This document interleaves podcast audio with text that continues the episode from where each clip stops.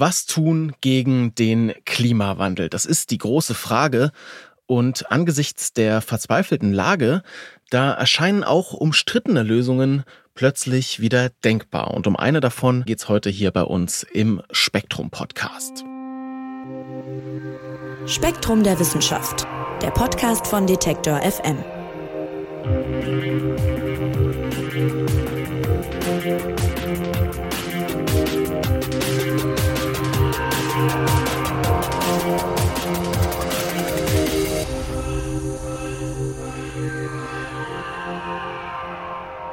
Ja, die Klimakrise ist in vollem Gange und die Erde, ihr wisst das, heizt sich immer weiter auf. Und die Frage ist dann natürlich, was können wir tun, um das aufzuhalten? Dazu gibt's ja ganz unterschiedliche Ansätze. CO2 einsparen steht ganz vorne, ne? Weg von fossilen Brennstoffen, nachhaltiger Leben, Reisen, Essen, Arbeiten. Und auch die Wissenschaft sucht ja mit Hochdruck nach Lösungen. Einige davon sind aber umstritten. Und genau so eine hat sich Spektrum der Wissenschaft gerade genauer angeschaut. Geoengineering nennt sich das Ganze und die Frage ist, ist das die Rettung fürs Klima oder eine gefährliche Manipulation unseres Planeten? Und darüber spreche ich jetzt mit Mike Zeitz, der ist Redakteur bei Spektrum der Wissenschaft und heute mein Gast. Hallo Mike. Hallo Marc. Ja, Mike, eure Geschichte in Spektrum beginnt vor ungefähr einem Jahr in Nevada in den USA. Und zwar mit zwei Männern und einem Wohnmobil. Erzähl doch mal, was hat das mit dem Klima zu tun? Ja, äh, kommt man erstmal nicht so drauf. Äh, das war im Februar 2023. Ähm, das war eine öffentlichkeitswirksame Aktion von so zwei Unternehmern. Die sind da mit ihrem Wohnmobil tatsächlich in die Wüste gefahren und haben auf einem tragbaren Grill eine Handvoll Schwefelpulver verbrannt. So, und dabei ist dann das Gas Schwefeldioxid entstanden. Das haben sie aufgefangen, in einen Ballon gepumpt und den Ballon haben sie dann in die hohe Atmosphäre fliegen lassen. So, das, äh, das klingt jetzt alles erstmal nicht nach spektakulärer Hightech, aber das hat tatsächlich was mit dem Klima zu tun. Und zwar mit möglichen Techniken gegen den Klimawandel. Also dieses Gas, was die beiden da beim Verbrennen von Schwefel erzeugt haben, das Schwefeldioxid, das bildet in der Atmosphäre Tröpfchen. Und diese Tröpfchen, die reflektieren die Sonnenstrahlung zurück ins All. Dieses Gas, das Schwefeldioxid, kann also die Erde letztlich kühlen. Also die beiden haben ausgerechnet, so ein Gramm Schwefeldioxid, was sie da hochgeschickt haben, der Ballon ist dann da oben in der Stratosphäre geplatzt. So ein Gramm davon, das kühlt so gut, dass es die Klimaerwärmung durch eine Tonne Kohlendioxid ein Jahr lang ausgleichen könnte. Das heißt, einerseits macht die Menschheit die Atmosphäre mit dem Klimawandel ständig heißer. Andererseits gäbe es aber eben auch solche technischen Möglichkeiten, mit denen man die Atmosphäre im Gegenzug gezielt wieder ein bisschen kälter machen könnte. Das war eigentlich so der Kern der Aktion. Das wollten die beiden demonstrieren. Dieser einzelne winzige Ballon, der hat jetzt am Klima insgesamt natürlich gar nichts geändert. Es ging eher so ums Prinzip, um die Symbolkraft und eben darum, die Diskussion über dieses Ganze anzustoßen. Ja, und was die beiden da gemacht haben, das fällt in die Kategorie Geo- oder Geoengineering. Was versteht man denn darunter? Also der Begriff Geoengineering bedeutet einmal so rein vom Wortsinn her, dass wir Menschen die Erde technisch verändern. Und ganz konkret heißt das, dass wir in die natürlichen Kreisläufe der Erde irgendwie eingreifen, also in die chemischen, in die physikalischen Abläufe. Und zwar um diese Kreisläufe gezielt ein Stück weit in eine bestimmte Richtung, in eine bestimmte gewünschte Richtung hin anzupassen. Also da geht es dann zum Beispiel darum, dass man den Strahlungshaushalt der Erde beeinflusst, ähm, dass man da rein eingreift, wie viel Energie die Erde von der Sonne aufnimmt, wie viel sie wieder ins Weltall abgibt. Je nach Methode geht es dann auch um Treibhausgase, um Biomasse, um die Wasserkreisläufe vom Verdunsten bis zum Regnen, also um all solche Dinge. Und dann geht es also beim Geoengineering letztlich darum, die Erde mit ihrem Wetter, mit dem Klima, ja, regelrecht ingenieurmäßig unter Kontrolle zu bringen. Als du das Thema mir vorgeschlagen hast, Mike, äh, kann ich ja mal kurz sagen, da habe ich als allererstes so ein bisschen an ähm, so Stories über Wladimir Putin gedacht, äh, den russischen Präsidenten, der, da gab es mal irgendwie die Stories, dass der zu so Siegesparaden gerne mal äh, störende Regenwolken hat entfernen äh, lassen. Und tatsächlich habe ich dann gelernt bei der Lektüre eures Artikels, haben solche Versuche auch mit dem Wetter oder mit der Atmosphäre zu spielen schon eine lange Geschichte. Ja, tatsächlich. Also diese Geschichten aus Russland, die kenne ich auch. Da geht es dann immer um Silberjodid. Also das sind auch Partikel, was anderes als Schwefeldioxid, aber diese Silberjodid-Partikel, die werden dann mit Flugzeugen oder mit Raketen in die Wolken geschossen. Und das Konzept, das gibt's wirklich schon relativ lang, also so mindestens seit den 1950er Jahren. Diese Partikel, die man da in die Wolken schießt, die sollen als Kondensationskeime wirken. Das heißt, um diese Partikel herum bilden sich dann schneller Regentropfen oder Hagelkörner. Und wenn man es geschickt macht, also das ist zumindest die Theorie, dann kann man beeinflussen, wie es zu Niederschlägen kommt, wo es zu Niederschlägen kommt. Und das wird wirklich relativ häufig gemacht. Ähm, das gibt's auch in Deutschland, also nicht nur in Diktaturen. Das kennen wir bei uns als Hagelflieger. Das sind dann Flugzeuge, die fliegen in Wolken und die sollen verhindern, dass große Hagelkörner die Weinberge verwüsten dass es irgendwo anders hagelt und halt nicht in den Weinbergen. Also solche Aktionen, die gibt es, die sind zeitlich und örtlich relativ begrenzt und es ist tatsächlich wissenschaftlich bis heute nicht mal sicher, ob das überhaupt funktioniert. Also die USA haben das auch schon gemacht. Die haben mit groß angelegten Experimenten über viele, viele Jahre versucht, Hurricanes mit diesem Silberjodid ihre Wucht zu nehmen. Also, dass die halt nicht äh, mit Wucht auf die Küste treffen, sondern irgendwo anders abregnen. Aber das hat irgendwie nie so richtig geklappt. So, also das sind die Geschichten aus Russland, Silberjodid und so. Das ist schon eine Art von Geoengineering, aber wenn wir eigentlich heute über Geoengineering reden, dann, dann geht es nochmal um viel größere Fragen. Also dann reden wir eigentlich über die Beeinflussung von Wetter und von Wolken auf globalen Skalen. Also da geht es dann nicht mal mehr darum, hier und dort ein bisschen regional so an einzelnen Wolken rumzudoktern, sondern es geht darum, die globale Erwärmung insgesamt einzudämmen, also praktisch die ganze Erde zu kühlen. Und ähm, das wird halt nicht nur eine kleine Weinbauregion oder irgendwelche russischen Stadien betreffen, sondern auf einen Schlag die gesamte Menschheit.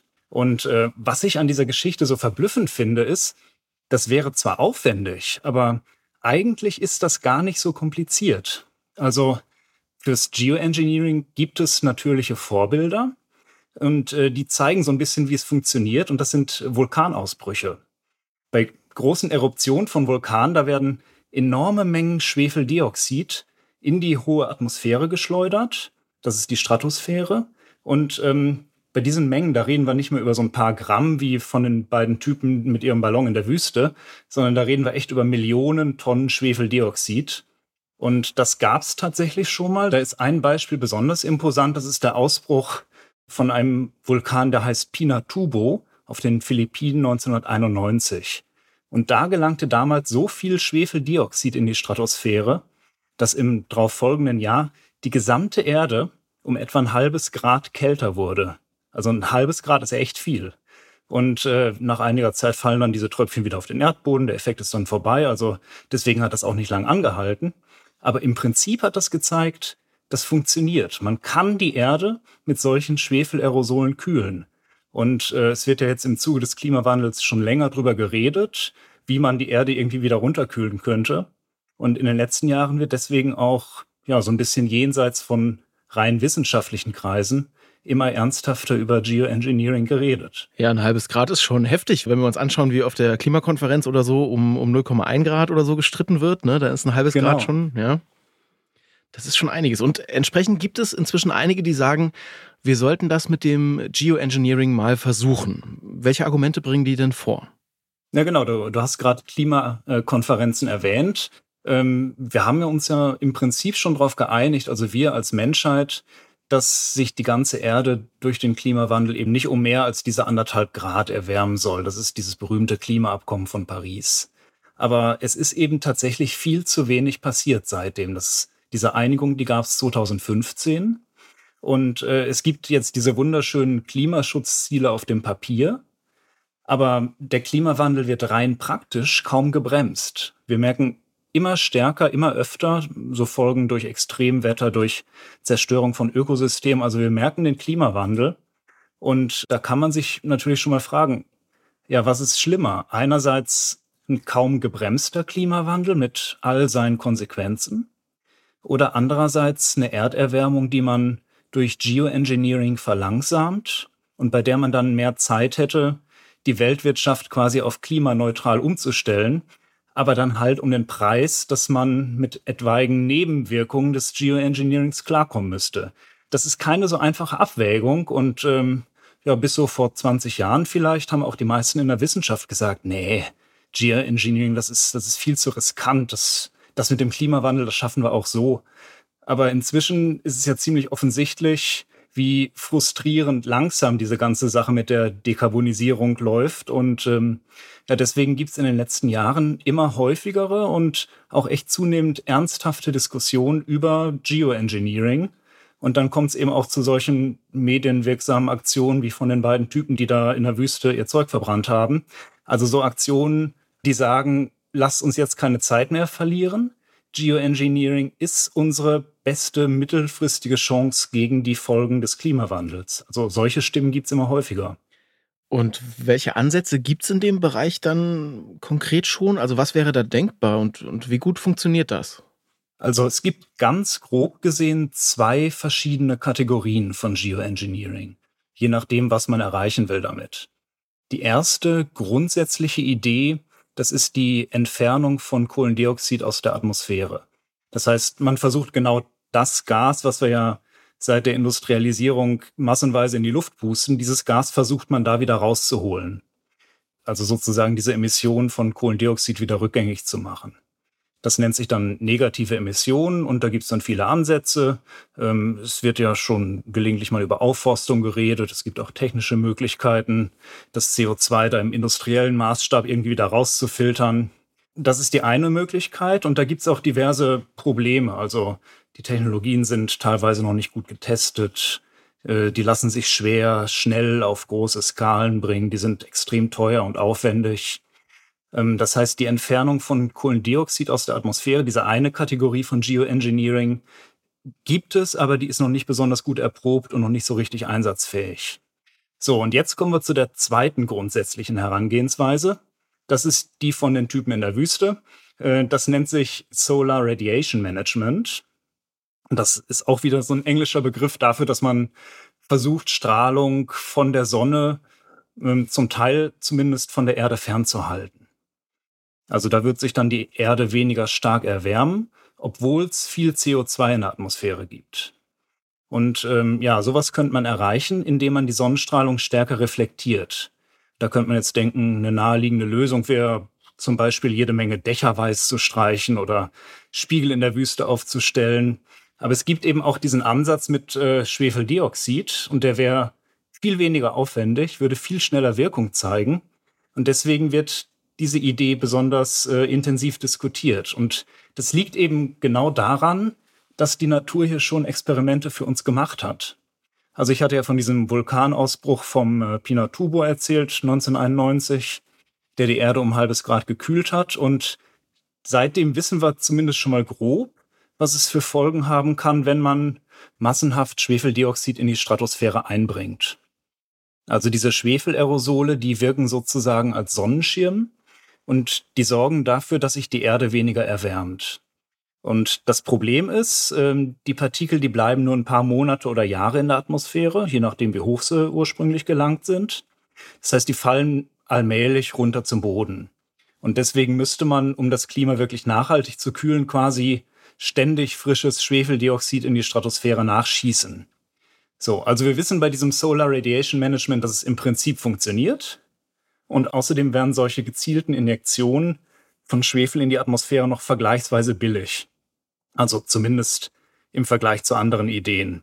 Es wäre natürlich trotzdem ein Riesenaufwand. Wir reden hier von Millionen Tonnen Schwefel pro Jahr, aber es wäre machbar. Ja, wenn du das gerade ansprichst, also das interessiert mich schon, wie soll so ein Einsatz denn aussehen? Du hast ja gesagt, es müsste also A massenhaft sein und B müsste man das wahrscheinlich auch immer wieder erneuern. Genau, und vor allem, man muss es sehr hoch in die Atmosphäre befördern. Also es reicht nicht einfach nur, deinen Grill zu nehmen und den Schwefel am Boden zu verbrennen, sondern du musst es wie die Typen auffangen, in einen Ballon pumpen und ganz, ganz hoch bringen, weil sonst kommt das Zeug irgendwann relativ schnell als saurer Regen einfach wieder runter. Also deswegen haben die Leute da in der Wüste das Zeug auch in einen Ballon gepumpt. Das muss viele, viele Kilometer hoch in die Atmosphäre, weit über das normale Wetter geschehen, weit über alle Wolken. Ähm, und erst dann können diese Partikel ungestört über Monate oder Jahre umherdriften. Also ganz konkret reden wir von mehr als 20 Kilometer Höhe. Und 20 Kilometer Höhe, das ist mehr als doppelt so hoch, wie normale Verkehrsflugzeuge fliegen können. Da ist die Luft echt extrem dünn, so dünn, dass es auch Spezialflugzeuge bräuchte, um diese tonnenweise Schwefel da hochzubringen. Aber im Prinzip könnte man solche Flugzeuge bauen. Das wäre so eine Art Bomber, ein Bomber, der in die Stratosphäre fliegt und dort eben die Aerosole freisetzt. Und von solchen Spezialflugzeugen bräuchte man ein paar hundert. Die müssten dann täglich im Einsatz sein. Und dann würde sich dieses Schwefeldioxid, was man da peu à peu immer freisetzt, allmählich rund um die Erde verteilen. Und das wird dann so, ein, so einen kleinen Bruchteil der Sonnenstrahlung abhalten. Das wären vielleicht ein oder zwei Prozent. Aber das wird reichen. Und es gibt Berechnungen und nach denen wird so ein Programm für jedes Grad Kühlung, das man erreichen will, so ungefähr ein paar zehn Milliarden Dollar pro Jahr kosten. Das ist viel Geld, klar, aber das ist nicht utopisch viel. Zehn Milliarden Dollar, das ist okay. Das kann man sich leisten als Nation und erst recht als Welt. Dann gibt es auch andere Pläne, also man könnte es auch mit speziellen Ballons machen, die entsprechend hochfliegen. Es müssen keine Flugzeuge sein egal wie man es letztlich umsetzen würde, im Prinzip wäre sowas machbar. Die Frage ist dann eher, ob man das überhaupt möchte. Also ob man die Risiken und Nebenwirkungen von Geoengineering mit so Schwefeldioxid, ob man das riskieren will. Ja, lass uns darauf mal noch ein bisschen eingehen, weil wenn ich dich richtig verstehe, es wäre nicht so teuer, die Technologie könnte man irgendwie auch bereitstellen und es würde eigentlich wohl ziemlich gut funktionieren, zumindest was du bisher so erzählt hast. Aber trotzdem gibt es äh, Expertinnen und Experten, und zwar nicht wenige, die sagen, wir stehen solchen Eingriffen eher skeptisch gegenüber. Warum denn? Ja, der zentrale Punkt ist, dass wir mit diesem Schwefeldioxid, da würden wir ja nicht einfach die globale Erwärmung durch das Kohlendioxid rückgängig machen. Also wir würden nicht die Ursachen des Klimawandels bekämpfen, sondern wir würden quasi auf eine menschgemachte Veränderung noch eine zweite obendrauf packen. Also es gibt viele gute Argumente aus diesen Gründen, dass man Geoengineering vielleicht besser nicht ausprobieren sollte. Und das eine Gegenargument ist, selbst wenn alles so funktioniert wie gedacht, also selbst wenn das alles aufgeht und die Erde ordentlich kühlt, dann ist man ja darauf angewiesen, dass jedes Jahr genau diese Riesenmengen Schwefeldioxid in die Stratosphäre kommen, damit eben diese Kühlung aufrechterhalten bleibt. Und wenn diese ganzen Flügel plötzlich ausfallen, wenn es irgendeine internationale Krise gibt, dann ist es ja so ein bisschen, als wenn bei deinem Kühlschrank der Strom ausfällt. Also du hast dann ziemlich schnell sehr unangenehme Probleme. Dann wird die Welt innerhalb von ein paar Monaten oder von ein paar Jahren wieder auf einen Schlag um mehrere Grad wärmer, weil es ja in der Atmosphäre immer noch das ganze Kohlendioxid gibt. Das haben wir parallel schön fleißig weiter emittiert. Und das heißt, auf einen Schlag, wenn dieses Geoengineering aus irgendwelchen Gründen ausfällt, könnte uns dann das ganze Klimasystem vollständig kollabieren. So, das ist das eine Gegenargument. Das andere ist so ein bisschen im Hintergrund, wenn diese Schwefelinjektionen funktionieren, dann hätten wir ja die ganze Zeit über viel weniger Motivation, irgendwas gegen die eigentliche Ursache zu unternehmen, also sprich den Klimawandel selbst zu bekämpfen. Also wir würden keine Emissionen mehr so stark reduzieren, wir könnten ja schön weiter Kohle, Gas, Öl verfeuern. Wir haben ja quasi dieses technische Gegenmittel, um gegen anzukühlen, gegen die Erhitzung, die wir antreiben. Das ist eben das zweite Gegenargument. Wir verlieren so ein Stück weit die Motivation, was gegen den Klimawandel zu tun und eben möglichst schnell alle Bereiche in Industrie, in der Gesellschaft so radikal zu dekarbonisieren, wie wir es heute schon machen sollten. So, und das waren jetzt schon zwei Argumente. Es gibt noch viel, viel mehr, weil diese beiden Argumente, die setzen ja schon mal voraus, dass zumindest alles erstmal so funktioniert wie geplant. Aber eine Riesengefahr ist es, dass es von Anfang an total schief geht. Mhm. Also man kann natürlich heute mit Computersimulationen modellieren, was passiert, wenn du so und so viel Schwefeldioxid in dieser oder jener Region ausbringst. Aber das wurde natürlich auch in den letzten Jahren und Jahrzehnten gemacht. Aber es gibt halt immer die Gefahr, dass du mit so einem Modell einzelne Aspekte nicht erfasst. Also vielleicht spielt die Größe der Aerosoltröpfchen für die Reflexion eine andere Rolle als gedacht. Vielleicht laufen irgendwelche chemischen Prozesse in der Stratosphäre anders ab, als du gedacht hast. Vielleicht wechselwirkt das alles mit der Ozonschicht, die da oben ja auch ist, anders als gedacht. Also es gibt viele Variablen und ähm, ja, man kann nicht sicher sein, dass alles so abläuft wie in den Simulationen. So, und selbst wenn die Simulationen halbwegs passen, dann gibt's auch schon in diesen Modellen nochmal einige Probleme, also noch ein Gegenargument. Also je nachdem, wo und wie du dieses Schwefeldioxid ausbringst, da könnten sich einige Wettermuster auf der Erde verändern. Einfach weil sich die Art und Weise verändert, wie, wie die Sonnenstrahlung in die Atmosphäre gelangt. Das heißt, im weltweiten Durchschnitt, da wird das äh, Schwefeldioxid vielleicht der Erwärmung entgegenwirken, aber regional, da könnten sich trotzdem dramatisch andere Verhältnisse einstellen. Also es könnte zum Beispiel sein, dass sich der Monsun verschiebt, also dieses Wetterphänomen, was Wasser nach Südostasien und in andere Regionen bringt. Also da hängt enorm viel von ab. Die Nahrungsmittelversorgung von Milliarden Menschen und Simulationen zeigen nun auch, dass, dass sich Geoengineering da auswirken würde. Also wir würden nicht den Klimawandel rückgängig machen. Wir hätten im ungünstigsten Fall einige Veränderungen des Klimawandels weiterhin und obendrauf noch dieses zweite menschgemachte Problem. Und das könnten wir auch nicht abstellen, ohne noch mehr Chaos auszulösen. Also wir würden uns da echt im schlimmsten Fall in Teufels Küche begeben. Boah, Mike, das ist natürlich, weil wenn man das so hört, dann denkt man natürlich, oh, was für eine bequeme Lösung, ne? Das wäre ja total toll. Man müsste irgendwie die ja, eigenen, genau. eigenen Gewohnheiten nicht ändern und die Industrie müsste nicht umgebaut werden und irgendwie all das. Äh, aber klar, wenn du das so sagst, natürlich kann es halt dann auch sein, dass man das jetzt 30 Jahre macht und in 30 Jahren da steht und sich denkt, oh, das ist uns aber nicht aufgefallen. Das, ne? Ja, ganz ja, genau. Oh je. Also, und dann kannst du es nicht mehr abstellen. Ja. Okay, Mike, was also tun? Abschließende Frage, ja? Also was müsste man jetzt untersuchen oder wo verstärkt forschen, um gewisse Ungewissheiten dann auszuräumen? Also, oder sollte man das lieber gar nicht weiter verfolgen?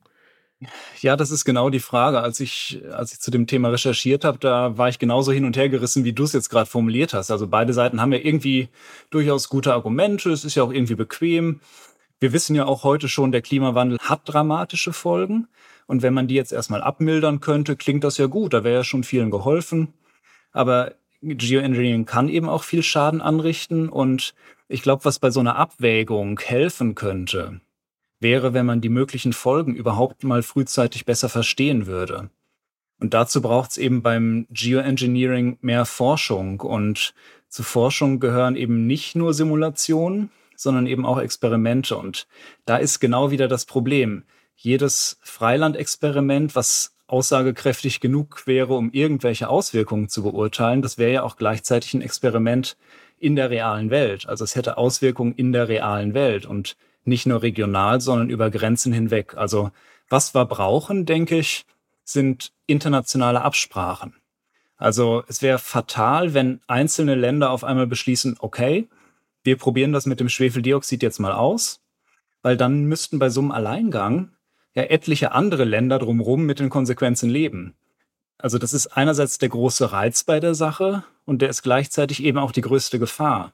Dieses Geoengineering, das ist so billig und das wirkt so schnell, dass es im Prinzip nur einige wenige Nationen braucht, die das mal ausprobieren wollen und schon hätte das globale Konsequenzen. Also wenn wir uns nicht international verständigen, wie wir mit Geoengineering in der Zukunft umgehen wollen, dann ist es ein enormes Potenzial für Konflikte. Das kann eskalieren bis hin zu Kriegen, wo dann die eine Seite die Stratosphärenflugzeuge der anderen Seite zerstört oder wo die eine Geoengineering-Maßnahme der anderen entgegenwirken soll. Also wenn wir sowas verhindern wollen und wenn wir uns deswegen weltweit verständigen könnten, dann wäre es vielleicht in so einem Rahmen möglich, Geoengineering auch praktisch sinnvoll zu erforschen, behutsam einzusetzen.